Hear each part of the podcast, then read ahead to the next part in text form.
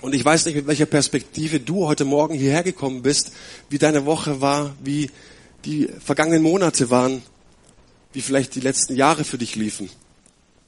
Meine Frage an dich, mit welcher Perspektive bist du heute Morgen in den Gottesdienst gekommen? Ich möchte es mit einer kleinen Geschichte illustrieren. Es gab in einer großen amerikanischen Stadt einen älteren Herrn, der hat Hotdogs verkauft. Die Hotdogs waren ziemlich gut, bloß wussten, wussten es wenig Leute. Und irgendwann mal kam ein Kunde, der kannte sich mit Marketing ein bisschen aus und sagte, hey, deine Hotdogs sind die besten der Stadt. Du musst Marketing machen. Du musst mehr werben dafür. Druck Flyer, stell Passantenstopper auf, stell Leute ein, die die Flyer in die Briefkästen werfen. Das hat er getan und der Erfolg kam. Die Leute, die rannten ihm die Bude ein und nahmen seine leckeren Hotdogs und bald drauf sagte er, ich muss expandieren. Und er macht den zweiten Stand auf, er macht den dritten Stand auf, den vierten Stand. Er musste Mitarbeiter einstellen, er musste mehr Flyer drucken, sein Geschäft lief. Und dann dachte er sich, Mensch, es wächst mir so ein bisschen über den Kopf, ich bin nicht so der Stratege.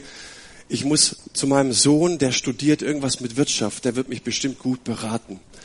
Und ich gehe zu meinem Sohn und frage ihn einfach mal, was ich tun kann. Man muss wissen, dass der Mann nicht gut lesen konnte. Er hatte eine Augenschwäche. Er konnte auch nicht so gut hören, also las keine Zeitung und, und schaute auch kein Fern, hörte auch kein Radio.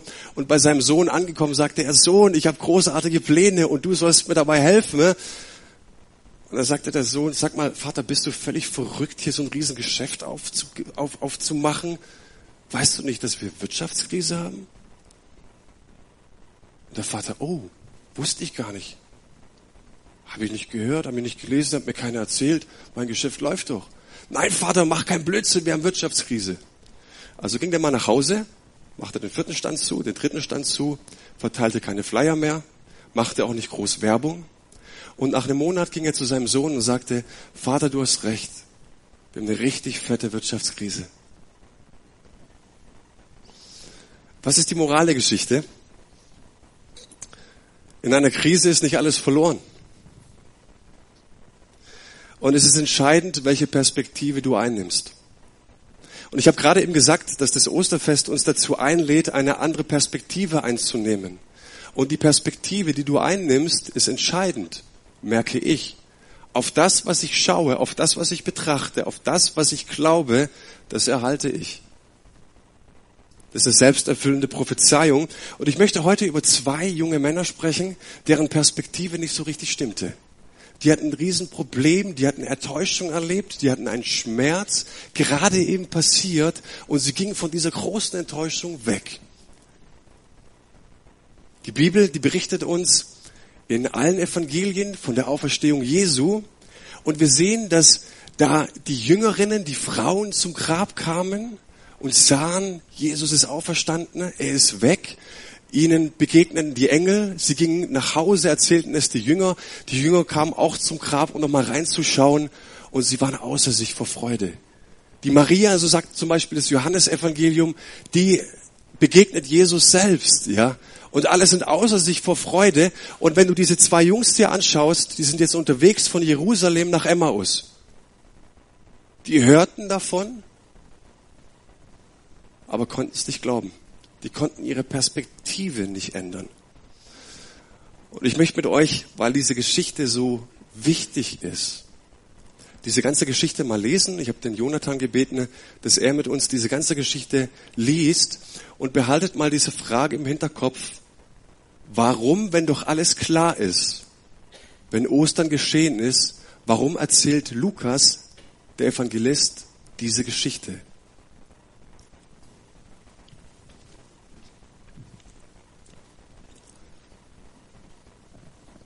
Und siehe, zwei von ihnen waren an demselben Tage auf der Wanderung nach einem Dorf begriffen, das 60 Stadien, etwa 12 Kilometer, von Jerusalem entfernt lag und Emmaus hieß. Sie unterhielten sich miteinander über alle diese Begebenheiten. Während sie sich nun so unterhielten und sich gegeneinander aussprachen, kam Jesus selbst hinzu und schloss sich ihnen auf der Wanderung an. Ihre Augen jedoch wurden gehalten so dass sie ihn nicht erkannten. Er fragte sie nun, was sind das für Gespräche die ihr da auf eurer Wanderung miteinander führt. Da blieben sie betrübten Angesichts stehen. Der eine aber von ihnen, namens Kleopas, erwiderte ihm, du bist wohl der Einzige, der sich in Jerusalem aufhält und nichts von dem erfahren hat, was in diesen Tagen dort geschehen ist. Er fragte sie, was denn? Sie antworteten ihm, das, was mit Jesus von Nazareth geschehen ist, der ein Prophet war, gewaltig in Tat und Wort vor Gott und dem ganzen Volk. Ihn haben unsere hohen Priester und der Hohe Rat zur Todesstrafe ausgeliefert und ans Kreuz gebracht. Wir aber haben gehofft, dass er es sei, der Israel erlösen würde. Aber nun ist bei dem allem heute schon der dritte Tag, seit dies geschehen ist. Dazu haben uns aber auch noch einige Frauen, die zu uns gehören, in Bestürzung versetzt. Sie sind heute in der Frühe am Grab gewesen und haben, als sie seinen Leichnam nicht gefunden hatten, nach ihrer Rückkehr erzählt, sie hätten auch noch eine Erscheinung von Engeln gesehen. Und diese hätten gesagt, dass er lebe. Da sind sie denn einige der unseren zum Grabe hingegangen und haben es eben und haben es so gefunden, wie die Frauen berichtet hatten. Ihn selbst aber haben sie nicht gesehen. Da sagte er zu ihnen, O ihr Gedankenlosen, wie ist doch euer Herz so träge, um an alles das zu glauben, was die Propheten verkündigt haben? Musste denn Christus dies nicht leiden und dann in seine Herrlichkeit eingehen? Darauf fing er bei Mose und allen Propheten an und legte ihnen alle Schriftstellen aus, die sich auf ihn bezogen. So kamen sie in die Nähe des Dorfes, wohin die Wanderung ging. Und er tat so, als wollte er weiter wandern. Da nötigten sie ihn mit den Worten, Bleibe bei uns, denn es will Abend werden und der Tag hat sich schon geneigt. So trat er denn ein, um bei ihnen zu bleiben. Als er sich hierauf mit ihnen zu Tisch gesetzt hatte, nahm er das Brot, sprach den Lobpreis, brach das Brot und gab es ihnen. Da gingen, ihnen, da gingen ihnen die Augen auf und sie erkannten ihn, doch er entschwand ihrem Blick.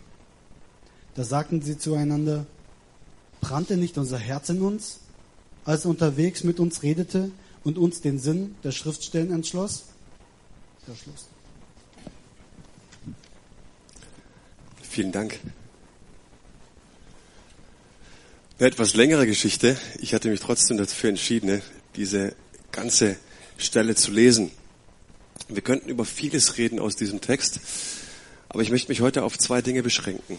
Erstens, was stimmt wirklich? Und zweitens, wie wird das erfahrbar, was wir als wirklich erkannt haben? Was stimmt wirklich in meinem Leben? Und wir reden über die Perspektive und ich habe mir die Frage gestellt, welche Perspektive stimmt denn? Ist es Gottes Perspektive oder ist es meine Perspektive? Und die Geschichte, die lädt uns ein, darüber nachzudenken. Und wir sehen, dass Jesus sich auf den Weg mit den Jüngern macht. Er wandert mit ihnen, ja.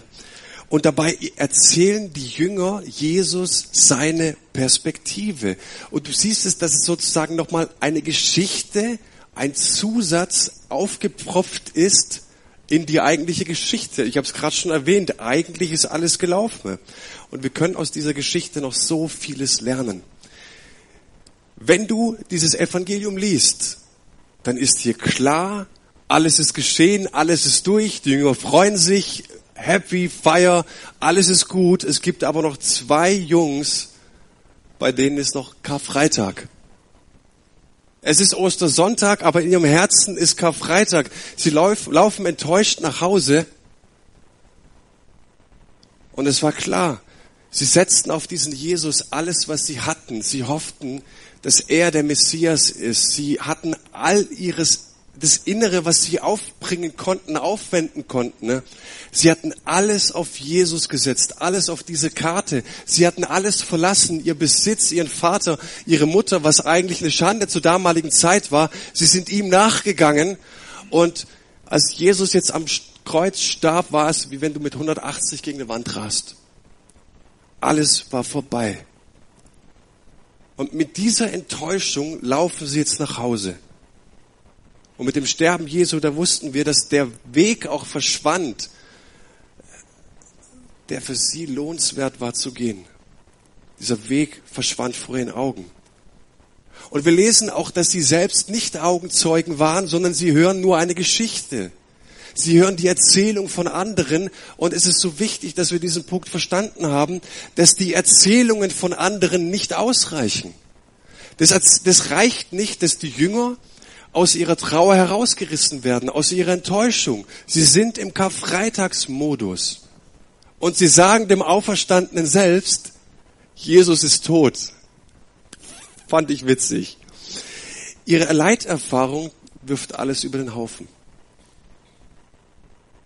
Das, was sie erlebt haben da, war so schrecklich, dass sie alles andere vom Tisch wischen. All die guten Erfahrungen, all die Heilungen, all die guten Gespräche, all die wunderbaren Predigten, die sie hörten, die ihnen Hoffnung gab, von dem sie wussten, er ist doch der Messias, er ist der Gesalbte Gottes. Alles war weg. Vielleicht kennst du das aus deinem eigenen Leben. Dass es da Dinge gibt, und ich kannte das persönlich auch, dass ich gehofft habe, dass ich gesagt habe, Gott, du kannst, du kannst unbedingt. Und dann merkst du, dass Gott nicht eingreift. Dass du enttäuscht wirst und du denkst dir, sag mal, nebenan läuft's noch. Ich hörte jetzt von jemand, ganz witzig, dem sein Sohn ist taubstumm und er hat für hunderte Menschen gebetet, die taubstumm sind und geheilt wurden. Da ist so, Gott, was, was ist los? Warum handelst du so? Warum gehst du so mit uns um? Und wir stellen es fest, dass wenn schlimme Dinge passieren, sagen Menschen, Gott ist tot. Ich höre auf zu glauben, dass Gott ein gütiger Versorger ist, dass Gott das Allerbeste für mein Leben hat und das Allerbeste für mein Leben möchte. Nein, wir sagen, hey, Gott gibt's nicht. Und ich sag euch, ich habe selbst Freunde. Ich habe Freunde, mit denen ich gegangen bin. Ich habe Freunde, mit denen ich auf dem theologischen Seminar war, die nicht mehr bei Jesus sind weil sie etwas in ihrem Leben erlebt haben, was sie so enttäuscht haben und weil sie all die guten Erfahrungen, und die konnten von so viel mehr Erfahrungen berichten, wie ich es kann, ihren Glauben über Bord geschmissen haben. Und sie haben gesagt, hey, also wenn der Gott das zulässt, wenn der Gott das so macht, dann kann ich eigentlich nicht an einen guten Gott glauben. Und jetzt kommt etwas sehr Wichtiges. Jesus begibt sich jetzt mit ihnen auf diesen Weg. Und er sagt ihnen, hey Jungs, erzählt doch mal, was passiert ist. Als ob er das nicht wüsste. Na klar weiß er es. Aber erzähl doch mal deine Perspektive. Erzähl mal deine Sicht der Geschichte. Wie siehst du es?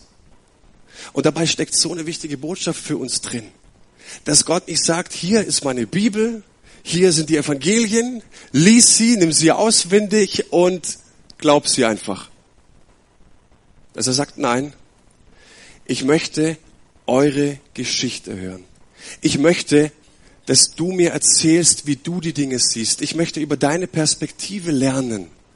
Und ich finde es so großartig, dass dieser Gott, der gerade auferstanden ist, das größte Wunder im ganzen Universum ist gerade geschehen. Er hat den Tod besiegt, er hat alle seine Feinde äh, besiegt und du bist dich feststellen, Mensch, als Auferstandener, als Gott, hast du da nicht Wichtigeres zu tun?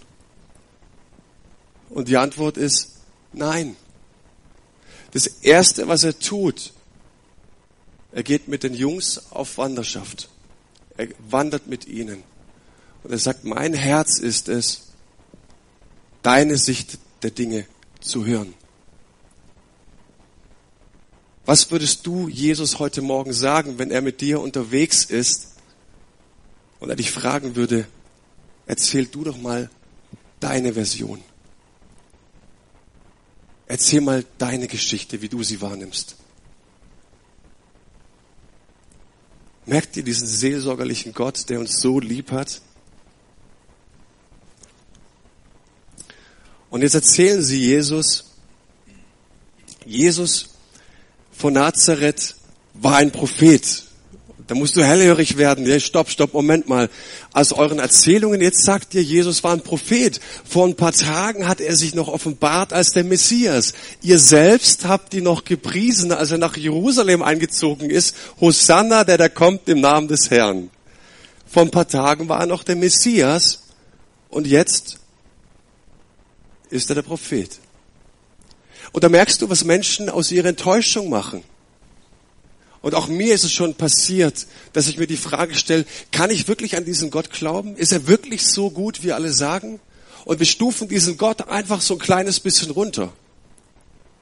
Es gibt so Situationen, Bereiche in unserem Leben, wo wir sagen, ach, sonntags ist alles okay. Im Lobpreis habe ich ein warmes Gefühl und es ist schön, aber es gibt Bereiche in meinem Leben, da ist mein Gott tot.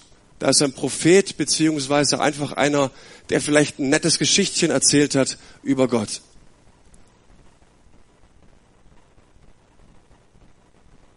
Und du siehst ihre Enttäuschung.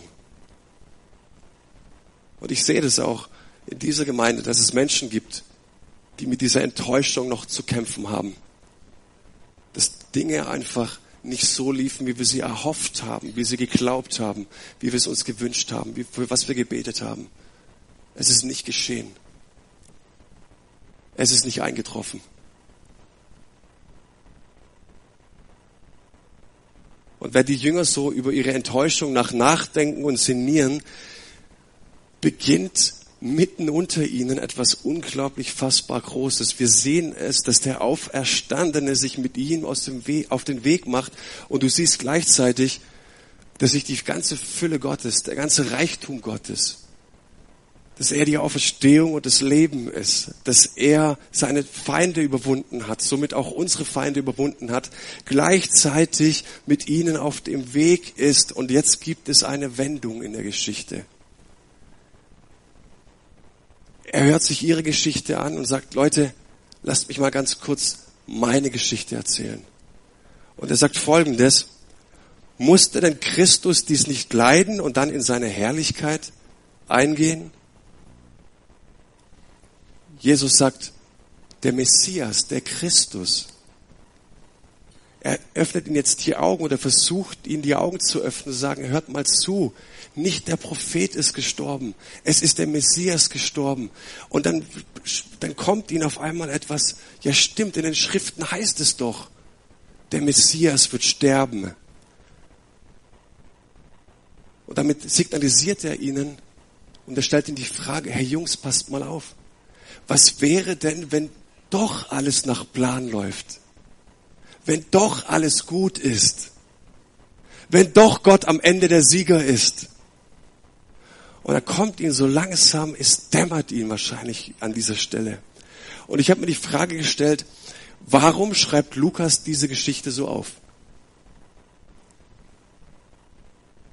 Will er zwei Jungs schikanieren, die es einfach nicht blicken?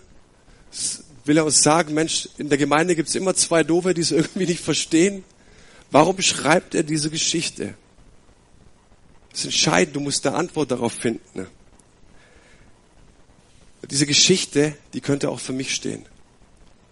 Und es gibt zwei Merkmale in dieser Geschichte, die wichtig sind, die müssen wir lesen. Zum einen heißt es dort, ihre Augen wurden gehalten, also sie wurden geschlossen, als ob es da irgendetwas gibt, was dir die Augen verdeckt. Und ganz am Ende heißt es, ihre Augen wurden geöffnet. Auf einmal sahen sie. Und wir sehen, dass es mit Christus zu leben, zu glauben, nicht nach Beliebigkeit geht und wir uns nicht hinsetzen und sagen, soll ich jetzt an diesen Gott glauben oder nicht? Überzeugt mich das jetzt, was ich in der Bibel lese oder nicht? Sondern Gott kommt und beschenkt uns mit geöffneten Augen. Jetzt nochmal zu der Frage, warum schreibt Lukas diese Geschichte so auf? Wenn du dich bisschen auskennst und recherchierst in Bibelkommentaren und so weiter, stellst du fest, dass das Lukas-Evangelium so um 70 nach Christus geschrieben worden ist. Und du stellst fest, dass zu dieser Zeit sehr viele Christen und christliche Gemeinden verfolgt wurden aufgrund ihres Glaubens. Nicht nur verfolgt, auch getötet wurden. Und was glaubst du, wie es da in den Leuten aussieht, wenn sie auf einmal merken, Mensch, alles lief so gut mit Jesus. Wir bauen die ersten Gemeinden, wir sehen, wie Reich Gottes expandiert, wir sehen, dass Gott so viele Wunder tut. Auf einmal hören diese ganz, ganz großen Wunder auf und wir werden verfolgt. Auf einmal wird es für uns zum Nachteil, an Christus zu glauben. Und dieser Lukas, der dieses Evangelium schreibt, der möchte einen Punkt setzen. Und da steckt eine richtig wichtige Botschaft dahinter. Egal wie deine Situation aussieht, egal wie schlimm es für dich ist, egal was mit dir geschehen ist, egal wie stark du noch in deinem Karfreitagsmodus verhaftet bist, es ist Ostersonntag. Das Reich Gottes ist mitten unter dir angebrochen. Egal wie hoffnungslos deine Situation ist, in Beruf, in Familie, in deiner Ehe, in deinen Beziehungen, egal wie stark du in diesem Karfreitagsmodus, in diesem Modus, in dem du enttäuscht bist, in dem du hoffnungslos bist, auch sein mag. Es ist Ostersonntag und Jesus ist mit uns auf dem Weg. Er geht mit uns den Weg, er lässt uns nicht allein. Und wenn du glaubst, dass Gott irgendwas Wichtigeres zu tun hat, diese Geschichte zeigt, nein, Gott hat nichts Wichtigeres zu tun, als dir, von dir zu hören, wie deine Sicht der Dinge ist, deine Perspektive. Und meine Frage an dich, willst du sie ihm vielleicht erzählen? Willst du ihm deine Perspektive schildern? vielleicht heute ganz neu. Jesus ist mit dem, mit dir auf dem Weg. Und ich stelle fest, meine Güte, wie oft bin ich noch im Karfreitagsmodus? Wie oft bin ich in diesem Vergleichsmodus, in diesem Modus, in dem wir streiten über so viele Belanglosigkeiten und nicht verstanden haben, hey, mitten unter mir, in meiner Familie, ist das Reich Gottes schon längst angebrochen. Es ist Ostersonntag. Ich habe gerade eben gesagt, dass die Bibel erwähnt, ihre Augen waren verschlossen. Jetzt ist die Frage, wie können denn Menschen die Augen geöffnet werden? Und dieser Text, der gibt uns drei Anhaltspunkte. Nummer eins, Jesus macht sich mit dir auf den Weg. Er wandert mit dir. Aber es reicht ja nicht aus. Nummer zwei, und jetzt kommt's, Jesus selbst legt die Schrift aus. Wie gesagt, wenn wir einen Bibelabend machen und du nicht verstehst, was der Pastor sagt, dann liegt es am Pastor. Aber wenn Jesus selbst die Schrift auslegt, wenn Jesus selbst mit dir das Alte Testament durchgeht und alles deutet und die erklärt, dann musst du doch eigentlich denken, jetzt musst du es verstanden haben. Aber sie hatten es nicht verstanden. Es reichte trotzdem noch nicht aus. Also was musste geschehen? Ne? Wir lesen es dann.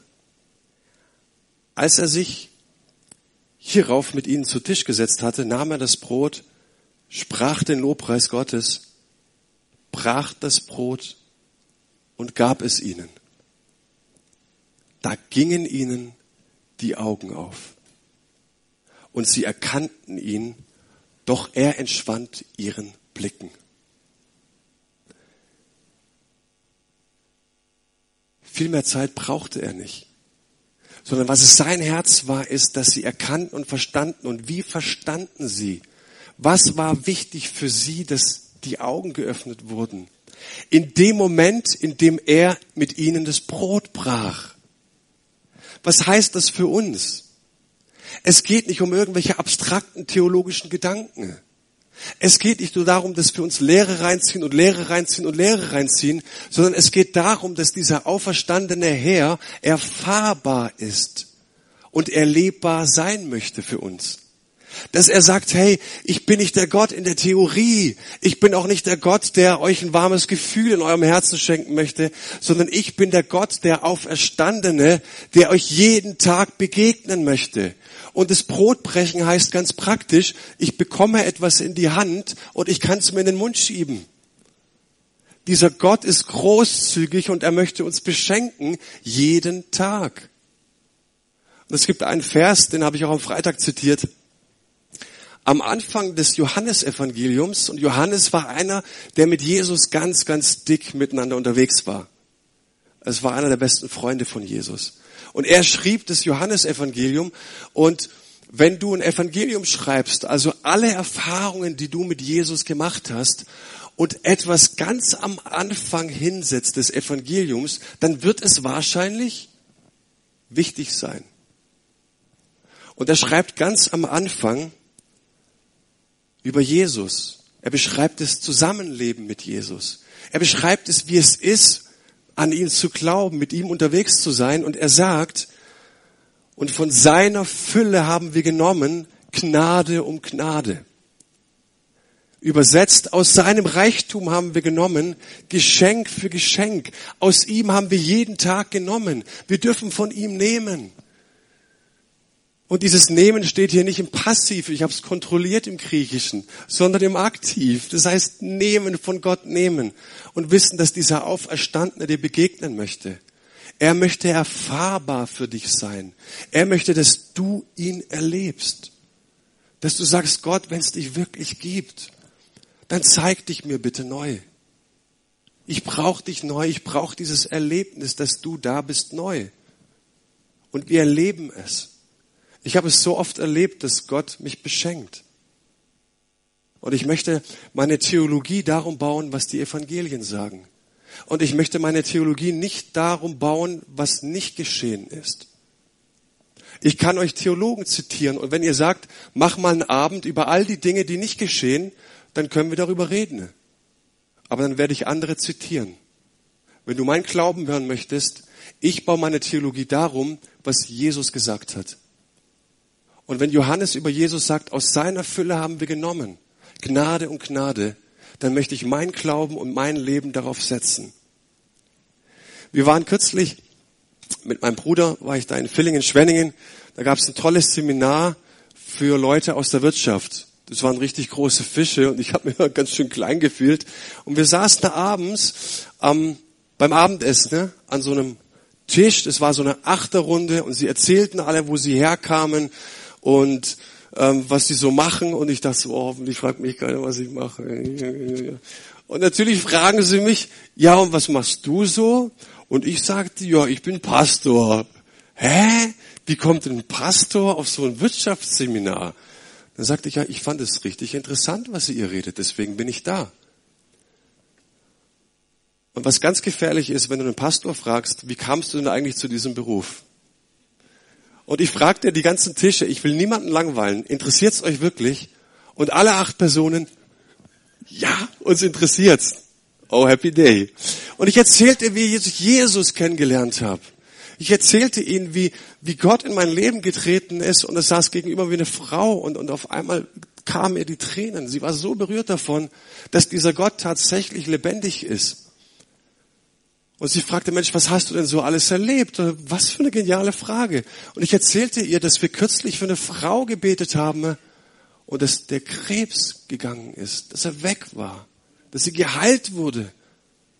Und dann hast du gemerkt, dass sich die Geister scheiden. Manche fanden es interessant, manche aber sagten, das ist zu viel, ey. Warum? Das erleben wir auch in der Kirche. Über Jesus nachzudenken in einer netten Theorie, ist die eine Sache. Aber diesen Jesus wirklich zu erleben, dass er auch handelt und dass er vielleicht auch handeln kann, nicht gerade nach meiner Fasson, nicht immer nach meinem Willen, ist für viele zu viel.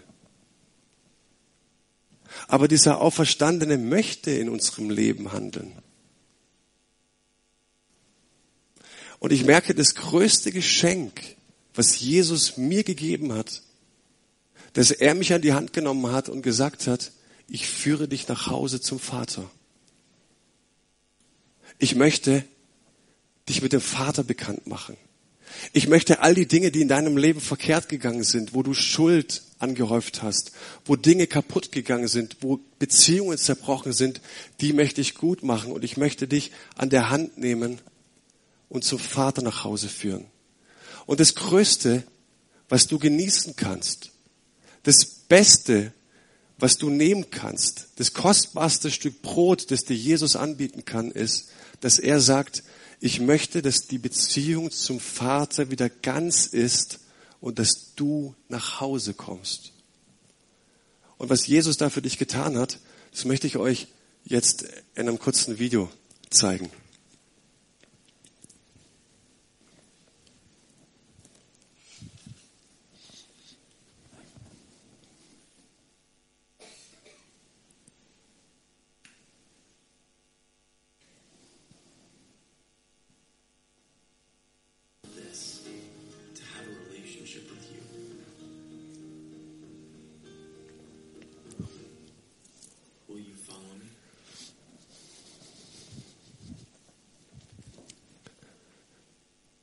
Wir feiern das Osterfest, wir feiern Karfreitag und Ostersonntag.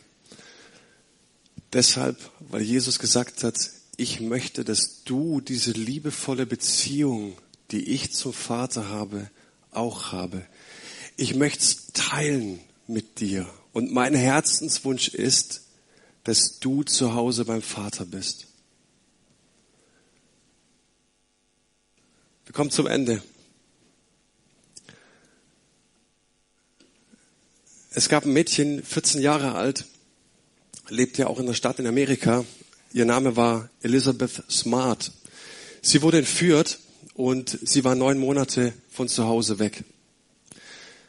Was heftig ist, dass diese junge Frau, Elizabeth, in derselben Stadt war mit ihren Entführern. Sie wohnte nur ein paar Straßen weiter, wo ihre Eltern wohnten. Und man saß äh, oder setzte ihr eine Perücke auf, verkleidete sie. Und Elizabeth die ähm, hatte dieses Stockholm-Syndrom. Das heißt, sie ähm, empfand Sympathien für ihre Entführer, für ihre Peiniger. Sie wurde, wurde vergewaltigt, sie wurde so schwer misshandelt. Jetzt setze ich noch einen drauf. Die ging sogar in dasselbe Lokal, in dem die Eltern speisten. Ob die sich jemals getroffen haben, weiß ich nicht. Aber die haben im selben Lokal gespeist wie die Eltern, wohnten nur ein paar Straßen weiter, wie die Eltern wohnten. Und für was steht dieses Bild? Es steht dafür, dass Menschen so nah zu Hause sind, so nah dran, so richtig zu Hause zu sein, aber tatsächlich noch in der Hölle leben. Und eines Tages ging Elisabeth, müsst ihr euch mal vorstellen, aus dem Laden raus, wo sie aßen. Sie wurde sogar geschickt in die Drogerie, und sie ging über die Straße und ein Polizist, der sah sie. Und er dachte, das ist die doch, oder? Schaute das Bild an. Das ist sie doch, ich spreche sie an. Hey du! Und sie entgegnete ihm sofort, nein, nein, nein, ich bin nicht Elisabeth Smart. Ich bin's nicht. Hey, jetzt Moment mal, also ganz kurz, die Verkleidung kam ihm komisch vor. Er wusste, sie hat eine Perücke auf. Und er sagte, sag mal, du bist es doch. Guck mal, hier ist doch ein Bild von dir. Sie wehrte es noch ab. Und dann war dem Polizisten aber klar, sie ist es. Und er schnappte sie an der Hand und schaute ihr ganz tief in die Augen und sagte ihr, Elisabeth, ich bringe dich jetzt nach Hause. Ich bringe dich nach Hause zu deinen Eltern. Und ich finde es so eine geniale Geschichte, was dafür steht. Und dass du in Menschenleben schaust Du siehst, wie sie reagieren, wie sie agieren, wie sie leben. Und du die Frage stellst, sind diese Menschen wirklich zu Hause? Und ich möchte heute Morgen zwei Personengruppen ansprechen. Die erste Personengruppe ist die, die schon lange mit ihrem Gott unterwegs ist. Ich möchte dich fragen, weil heute Ostern ist, weil sich dein lieber Herr, dein Gott mit dir auf den Weg machen möchte, deine Geschichte hören möchte, ist meine Frage an dich. Bist du wirklich zu Hause? Bist du zu Hause? Oder fühlt sich das schon lange nicht mehr so an? Ist das Leben jeden Tag ein Kampf? Und haben wir unseren Glauben schon lange aufgegeben und alles über Bord geschmissen? Dann möchte ich dir sagen, dass das heute dein Tag ist, in dem du eine neue Entscheidung setzen kannst. Und ich möchte dich fragen heute Morgen, vielleicht hast du dieses Geschenk noch nie angenommen. Vielleicht hast du diesen Gott so noch nie erlebt. Vielleicht hast du viele gute Dinge gehört über ihn. Aber noch nie so richtig erlebt, was es bedeutet, wirklich nach Hause zu kommen zum Vater. Und dieses Osterfest, das lädt uns ein. Es lädt dich ein. Wer auch du bist, wer immer du bist, egal wie deine Situation ausgeht, ob du heute das allererste Mal eine Kirche besuchst oder ob du diese Kirche schon seit 40 Jahren besuchst. Jesus ist hier und er streckt dir die Hand entgegen und sagt, komm nach Hause. Ich will, dass du nach Hause kommst.